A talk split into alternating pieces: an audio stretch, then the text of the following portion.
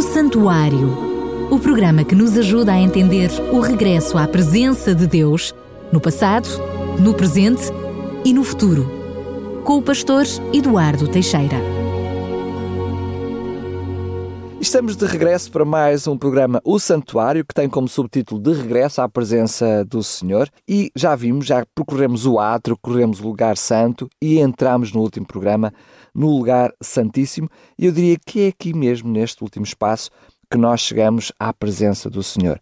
Para nos falar sobre este assunto, temos connosco o pastor Eduardo Teixeira, que desde já agradeço mais uma vez por estar connosco. Também. Durante todo este trajeto, Deus preparou-nos para que chegássemos à presença dele. E no último programa, nós eh, demos-nos de conta, precisamente com o propiciatório, com a luz, com a presença de Deus naquele lugar, quando entramos no lugar santíssimo. Uhum.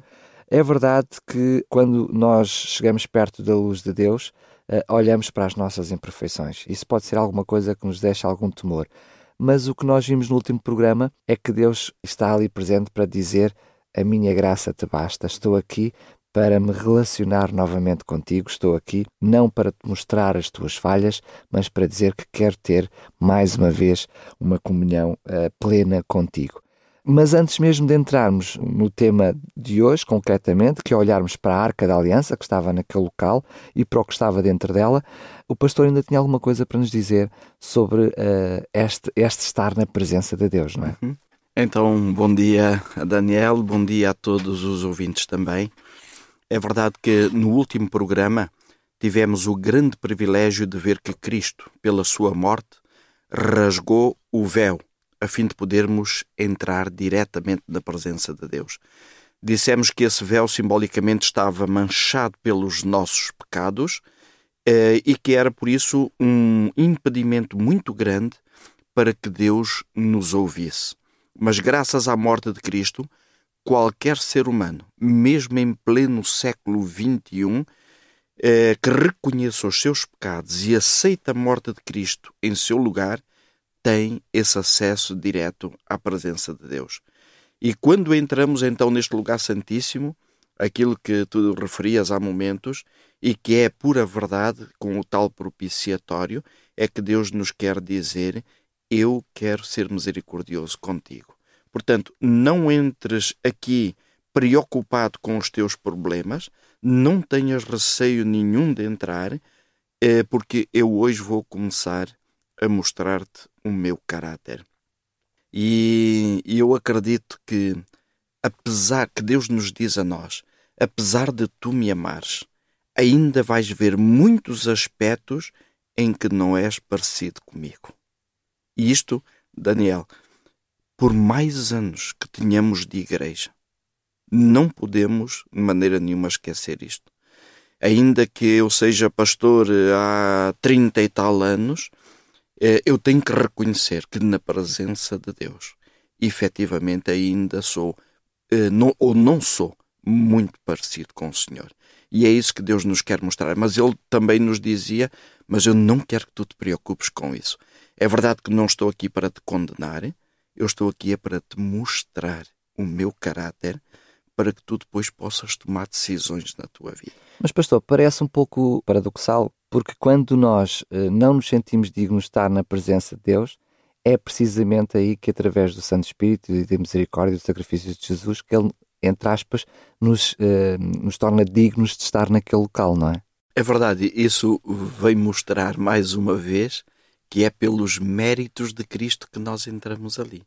Quer dizer que nós, pela nossa condição pecaminosa, não temos nenhum direito a ter acesso à presença de Deus, mas pelos méritos de Cristo temos. E eu, para ir pelos méritos de Cristo, tenho que me humilhar a mim. Então aí eu sou digno de estar na presença de Deus. É interessante, eh, eu gostaria de falar, e era aquilo que tu dizias há momentos, num salmo, que é o Salmo 20, o Salmo 27. É um salmo verdadeiramente extraordinário e que nos pode ajudar um bocadinho a compreender isto é um salmo de Davi. Eu vou ler os primeiros versículos, talvez. Para explicar um pouco melhor esta situação, eu gostaria de ler o Salmo 27. É um salmo extraordinário que nos vai explicar bem e leio apenas dois versículos deste salmo. O primeiro deles diz: O Senhor é a minha luz e a minha salvação. A quem temerei? O Senhor é a força da minha vida. De quem me recearei? Depois, no versículo 4, diz assim: Uma coisa pedi ao Senhor e a buscarei, que possa morar na casa do Senhor todos os dias da minha vida, para contemplar a formosura do Senhor e aprender no seu santo templo. É verdadeiramente curioso o salmista Davi dizer eh, uma coisa pedi ao Senhor que possa morar todos os dias na casa do Senhor. Porque isto não se podia eh, verificar na prática, porque era impossível o Davi morar ali. Só os sacerdotes é que tinham o direito de entrar na, no tabernáculo de Deus, no santuário. Então, quando Davi diz isto, aquilo que ele verdadeiramente queria dizer é que o grande desejo dele era morar todos os dias na presença de Deus, era estar sempre na presença de Deus. E isto porquê? Porque o Davi tinha aprendido uma coisa impressionante. O Davi tinha cometido um adultério e tinha cometido um assassinato. E então, quando ele uh, descobre, quando ele se compenetra de que realmente desse adultério ia nascer uma criança, o Davi tenta remediar a situação para que ninguém mais soubesse daquilo. E o marido da outra senhora, com quem ele adulterou, estava justamente numa guerra. E ele mandou-o chamar. Mandou-o chamar porquê? Ele logo pensou: Claro, é quando o Urias vier, de certeza que ele vai entrar em sua casa, ele vai ter a sua intimidade com a sua esposa e assim toda a gente fica a pensar que o filho é dele e não meu. Mas a verdade é que Urias foi uma de uma nobreza tremenda. Quando chegou, não quis entrar em sua casa, porque ele dizia para com ele mesmo: Enquanto os meus companheiros estão todos em guerra, vou eu alegrar-me com a minha mulher, e não entrou. Davi ainda tentou uma segunda vez, embebedando-o, para que ele pudesse entrar em sua casa e estar com a sua esposa. Mas mais uma vez Urias não quis.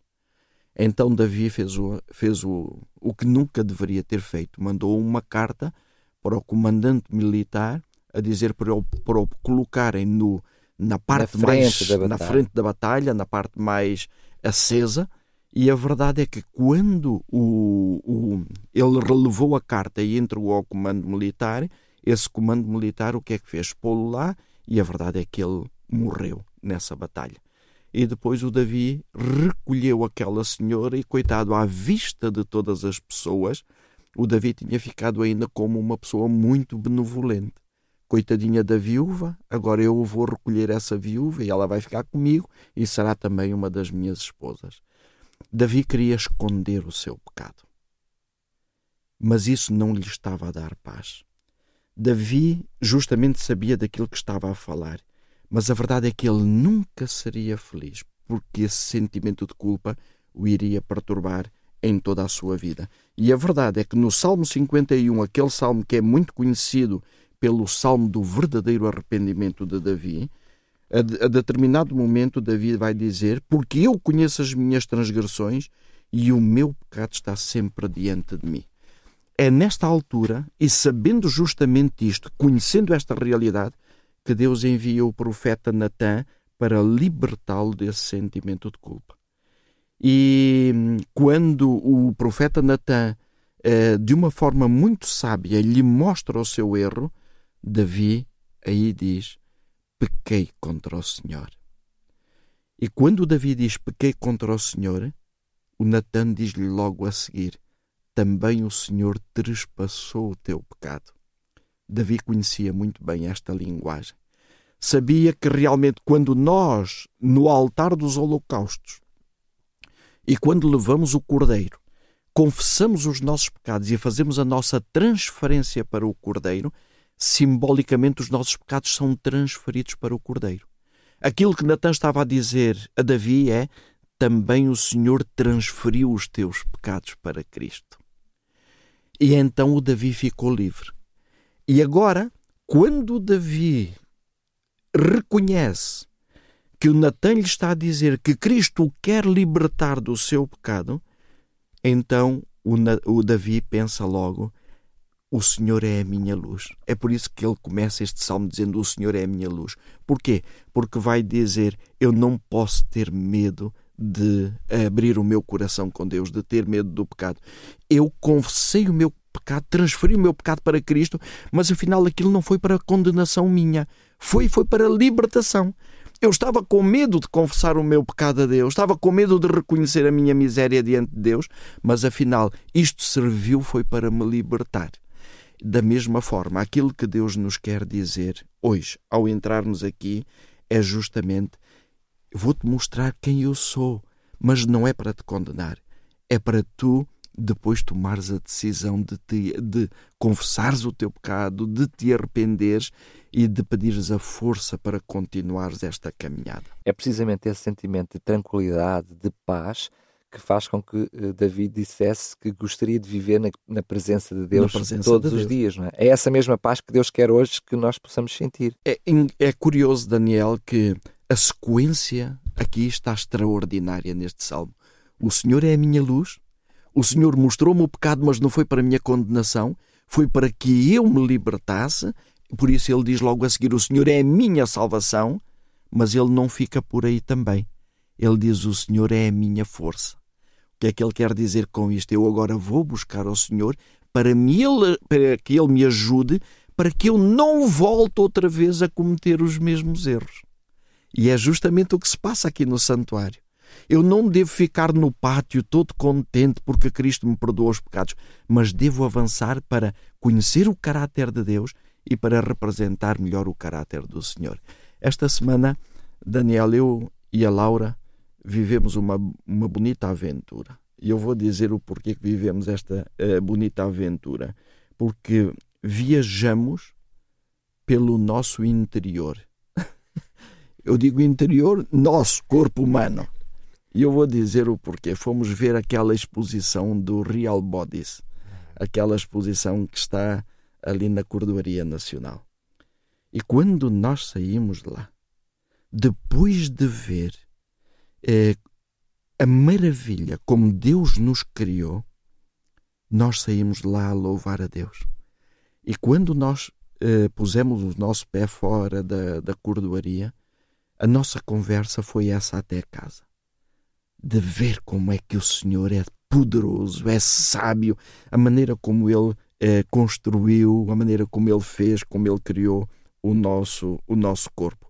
Lembrei-me aí daquele Salmo 139, 14 que diz: Eu te louvarei porque de um modo terrível e tão maravilhoso fui formado. E eu, Daniel, tenho a certeza que os promotores deste evento não o fizeram com o intuito de louvar a Deus é, pelo seu poder, não é? Mas foi impossível para nós deixarmos de admirar o Deus poderoso que temos ao ver a maravilha que é o nosso corpo. Da mesma forma, quando nos embrenhamos aqui no santuário para ver o caráter de Deus, é impossível não nos rendermos à sua beleza e não sentirmos vontade de dizer a Deus: Eu quero ser como tu. Esta é a grande questão que realmente nós deveríamos uh, ter aqui. Mas como é que quando nós entramos no lugar santíssimo, eu imagino que não é olharmos para o propiciatório que percebemos o caráter de Deus. Como é que nós, naquele sítio, quando entramos ali no lugar santíssimo, vamos conhecer o caráter de Deus? O propiciatório é apenas para, nos, para Deus nos tranquilizar e dizer: Não estejas aqui com temor, eu vou ser misericordioso contigo. Agora, eh, não nos podemos esquecer que nesse propiciatório havia os querubins que estavam ali e que representam realmente esses anjos que estão continuamente na presença de Deus, adorando a Deus e louvando a Deus por pelo Deus poderoso que temos, e aquela luz que ali está, que é o Shekinah que estava entre os querubins, é uma luz que nos vem mostrar a presença de Deus, mas ao mesmo tempo é uma luz que nos vai mostrar eh, todo o lixo que nós temos.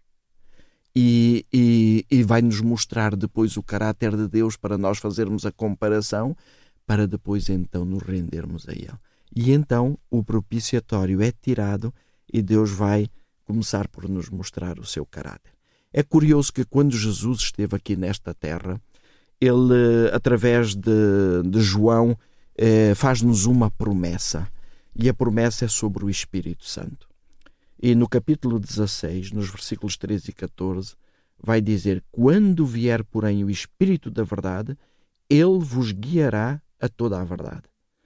Naquele livro que nós temos falado aqui e do qual eu tenho tirado muitas citações, O Caminho para a, o caminho para, para a Esperança, é, e noutro livro também da mesma autora, Ellen White, que é, tem o título E Recebereis Poder, é, é um livro muito interessante que é de meditações, um para cada dia da semana. É, diz assim: Esta promessa de Cristo tem sido menosprezada e, devido a uma escassez do Espírito de Deus, agora reparem, a espiritualidade da lei e as suas obrigações eternas não têm sido compreendidas. O que é que nós, de uma maneira geral, sabemos acerca da lei? É apenas a letra da lei. E então somos muito rigorosos em relação à letra da lei.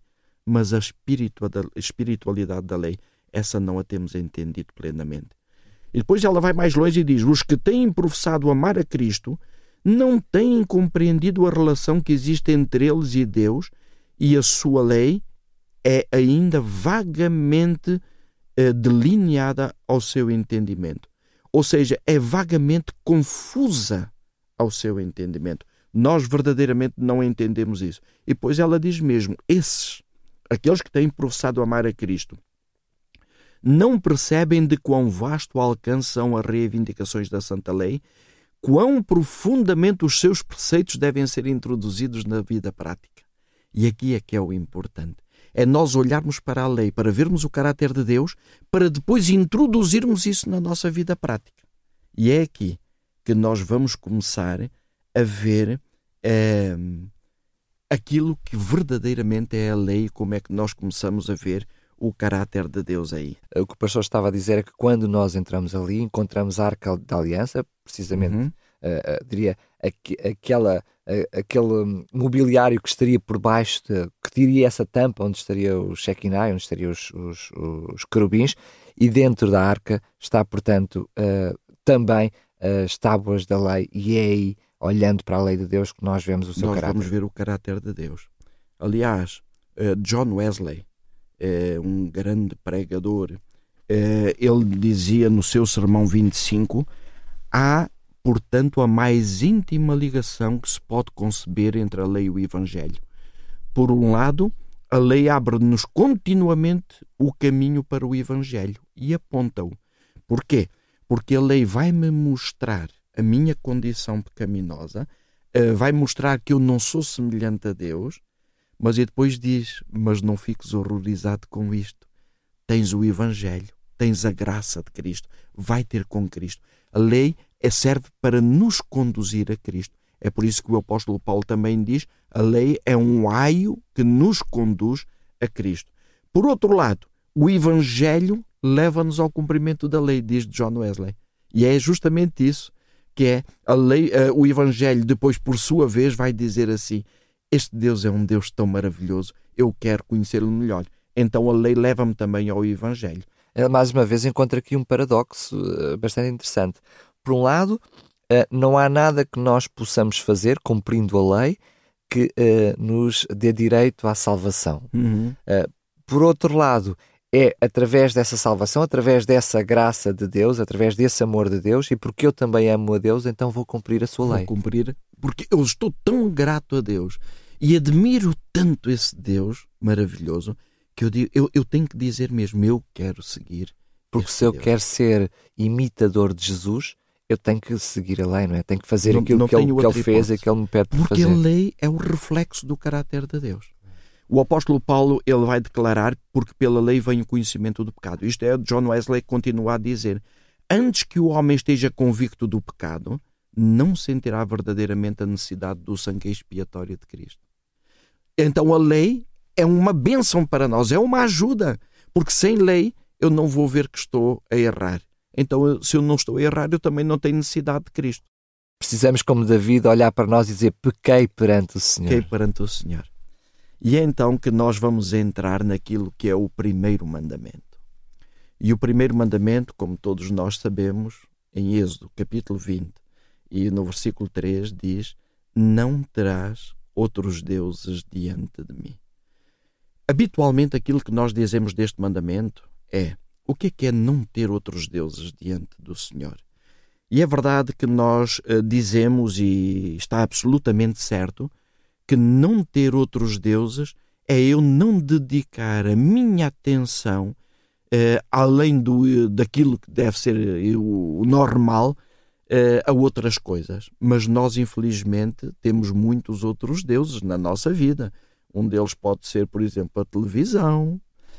podemos dedicar, e, se nós formos aqui até um pouco corretos, mais ou menos quantas, quantas horas é que nós dedicamos à televisão diariamente.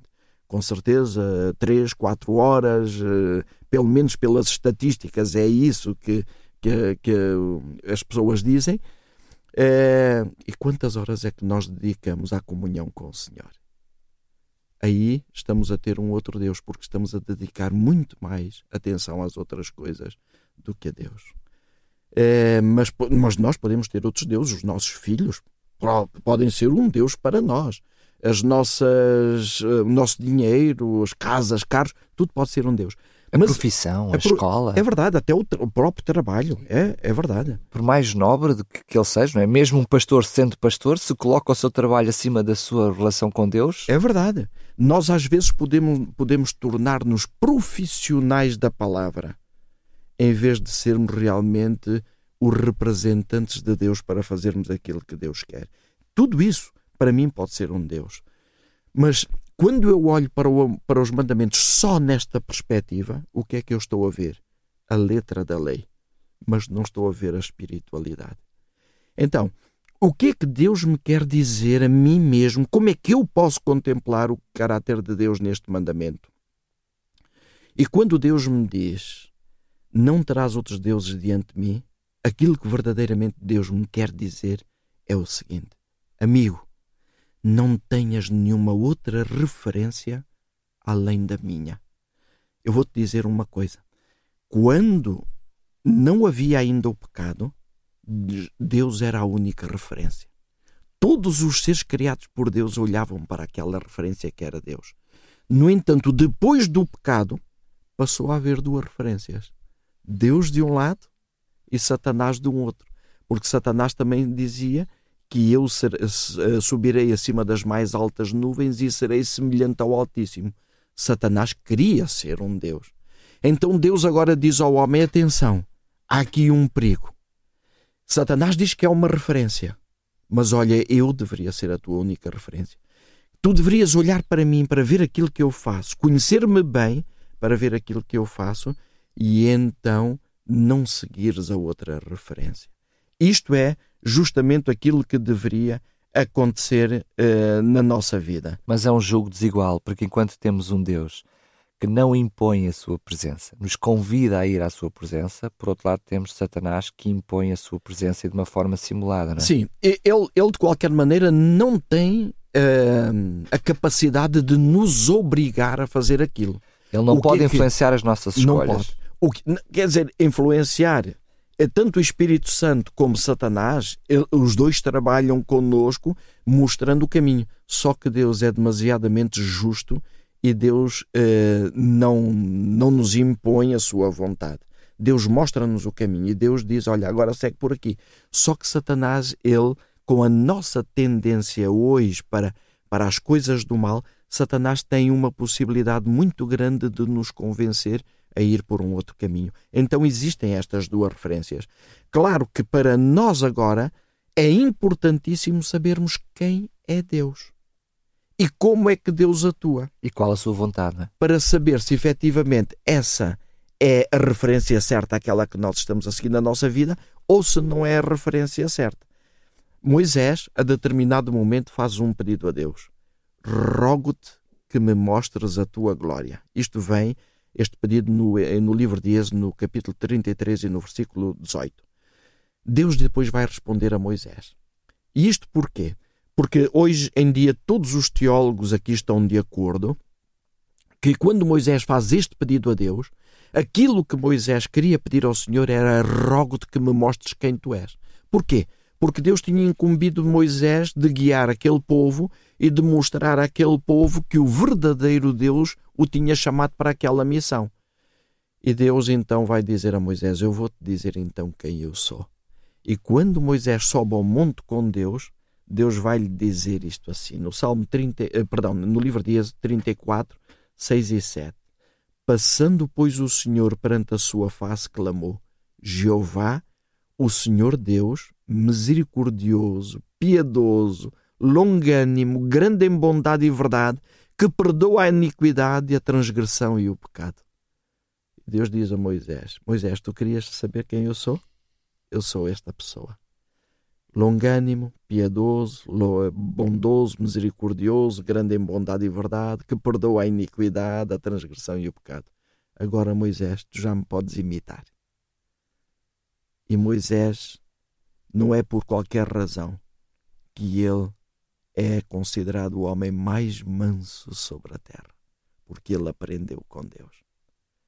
Vamos ver aqui uma curiosidade é, muito, muito interessante. O Deus misericordioso. Vamos ver estes atributos de Deus. Misericordioso. O que é que quer dizer misericordioso? É engraçado que todos nós usamos essa palavra e, e, sabemos mais ou menos intuitivamente o que é que ela quer dizer. Mas eu tenho muito hábito de ir frequentemente ao dicionário porque quando nós vamos ao dicionário ficamos a compreender melhor aquilo que a palavra de Deus nos quer dizer. E num dicionário, que é o dicionário etimológico, diz lá que misericordioso vem de duas palavras latinas. Uma que é mísero, que quer dizer miserável, e outra que é cordi, que quer dizer coração. Então quer dizer que misericordioso é ter coração para com o miserável. Nós somos os miseráveis e Deus tem um coração para conosco, para nos compreender, para nos perdoar.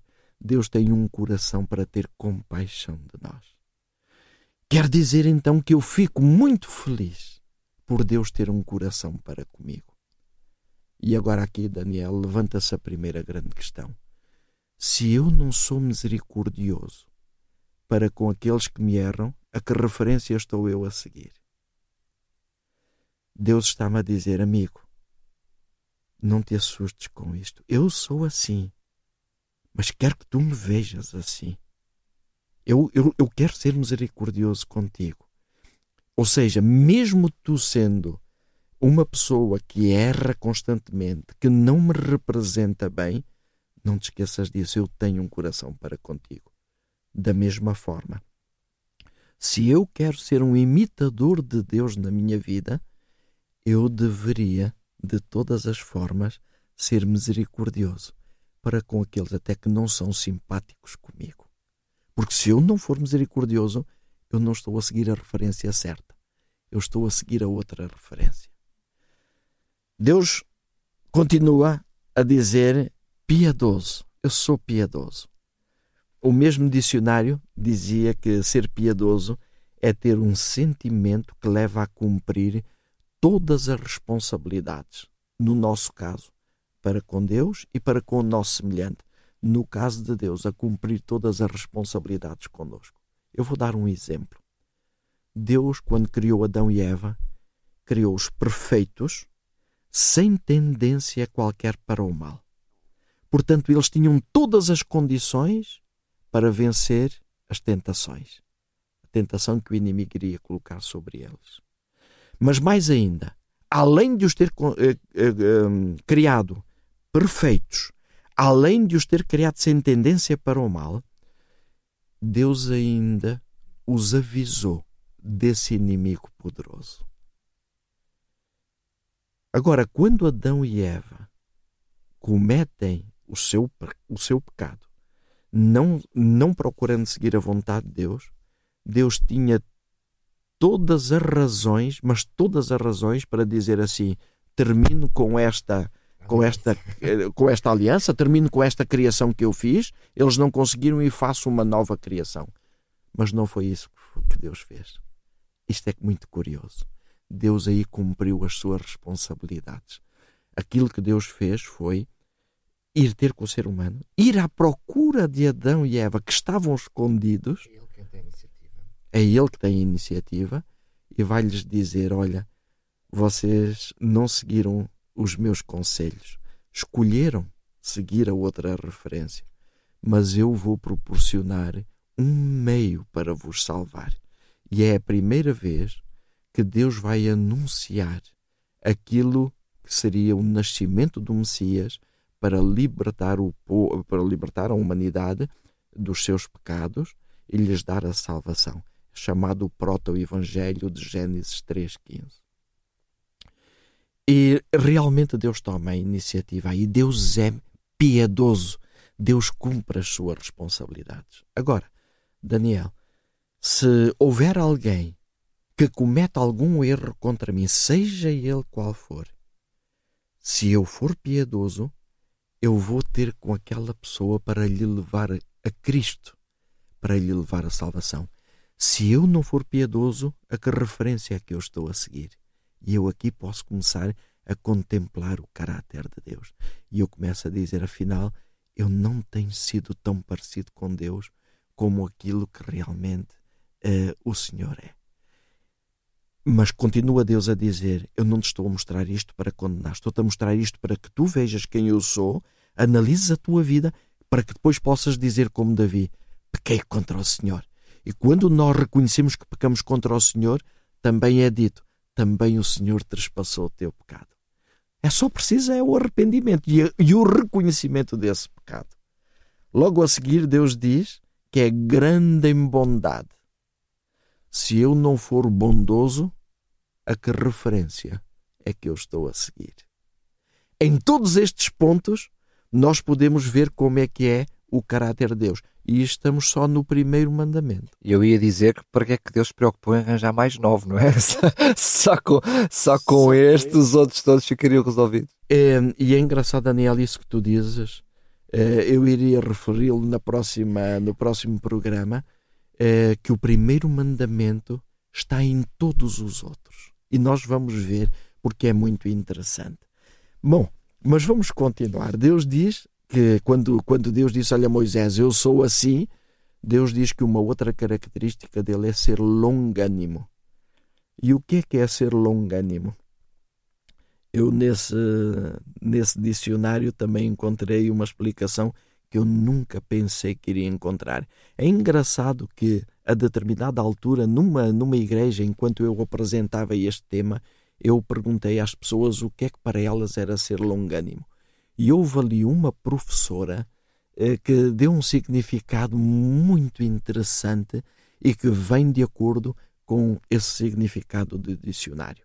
Ela dizia que ser perseverante, eh, ou ser longânimo, aliás, eh, lembra duas coisas: paciência e perseverança eu vou ler aquilo que diz esse dicionário. E atenção, é um dicionário que não tem nada a ver com as questões religiosas. É um dicionário uh, do mundo, portanto, um dicionário secular, uh, e é, é, é, o mesmo dicionário, aquele dicionário uh, que nos vai mostrar a origem das palavras, não é? E diz: longanimidade significa ser paciente, mesmo perante a provocação dos outros. Isto é impressionante. Ser paciente mesmo perante a provocação dos outros. Mas eu diria mais, se não fosse perante a provocação, não era preciso ter paciência. É? é nesse momento é que nós precisamos dela, não é?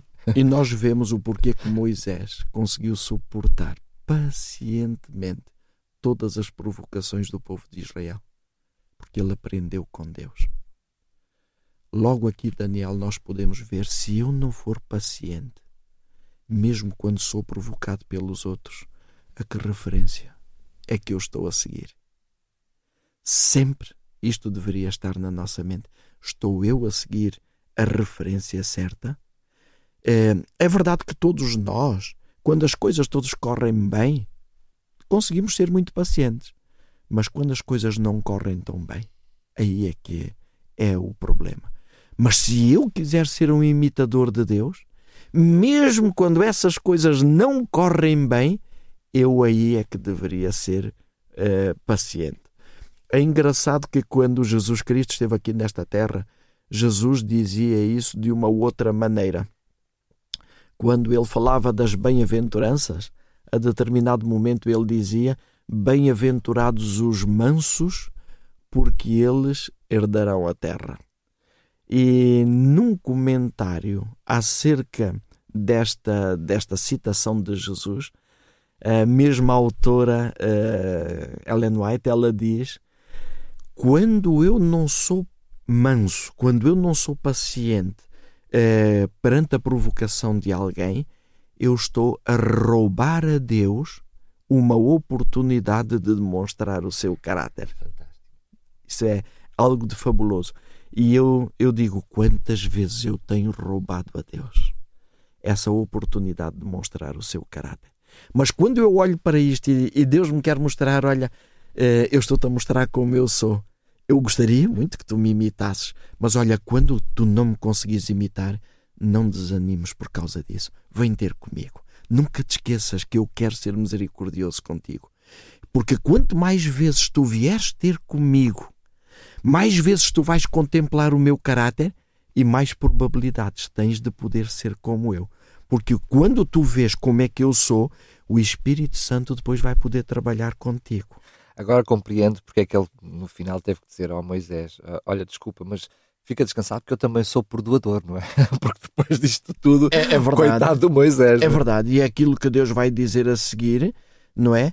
Que Deus é perdoador. Porque Deus conhece a nossa natureza.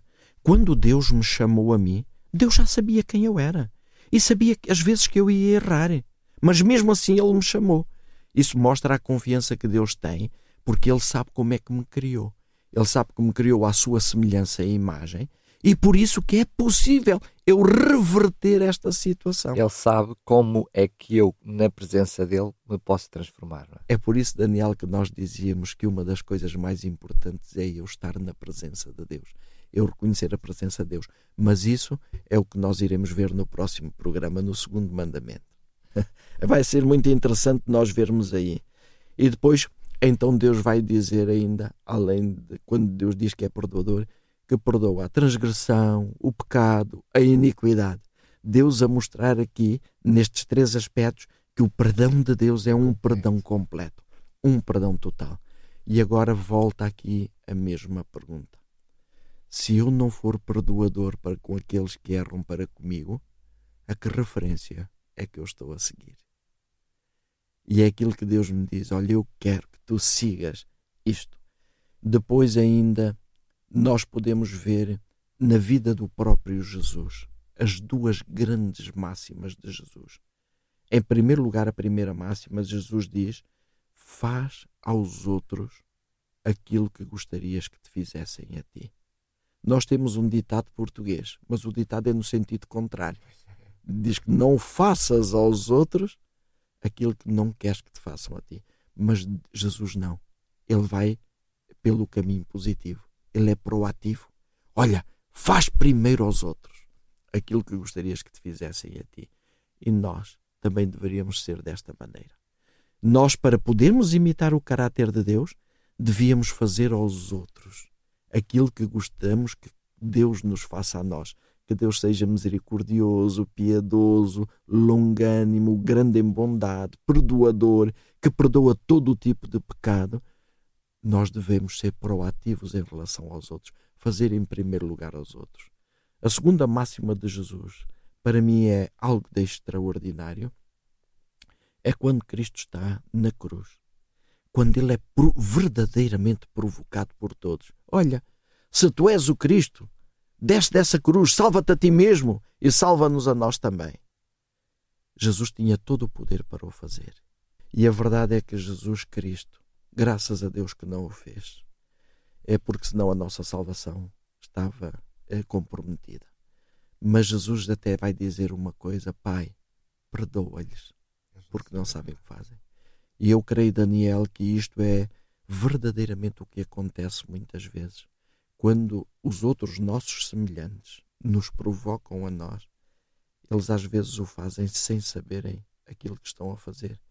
É pela influência do inimigo, é pela natureza pecaminosa que nós temos, que nós às vezes temos destas atitudes irresponsáveis.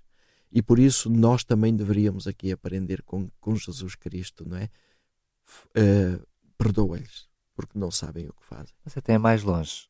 Basta só olharmos para, para o caráter de Deus até aqui e como eu tenho falhado nesse caráter, nessa semelhança de caráter, para dizer, Senhor, perdoa-me porque eu não sei o que faço. É verdade. É? Uh, portanto, eu, basta se nós olharmos para nós mesmos, é? se fizermos do caráter de Deus o nosso espelho, nós não precisamos de perceber que os outros não sabem o que fazem, porque nós efetivamente falhamos muito, porque não sabemos aquilo que estamos a fazer. Daniel, essa é uma outra razão pela qual Deus quer que eu contemple o seu caráter.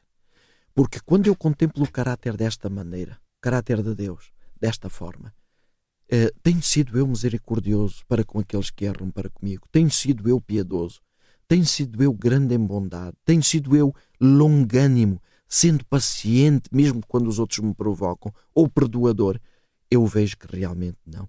E, e agora, quando eu contemplo este caráter de Deus, eu vou perguntar assim: tenho eu coragem de criticar o meu irmão, o meu semelhante, quando eu sou tão ainda rebelde para com Deus? Então, eu quando vejo os erros dos outros, a única coisa que eu deveria pensar era: olha, outro semelhante a mim, outro que não é semelhante a Deus. Por isso eu tenho que ter misericórdia dele. Mas essa é uma noção interessante. Em vez de olharmos, olha, este mostra, ou pelo menos esta atitude, é? nem é a pessoa, mas esta atitude mostra semelhança, podemos dizer, mostra semelhança de Satanás. É mas não, a, a, sua noção é mostra, mostra a minha semelhança, a reconhecendo minha semelhança. que eu sou tão pecador como, como ele. ele. É. É, quantas vezes eu, ao apresentar este tema na, nas igrejas, as pessoas dizem assim: afinal, ainda estamos tão longe de ser parecidos com Deus.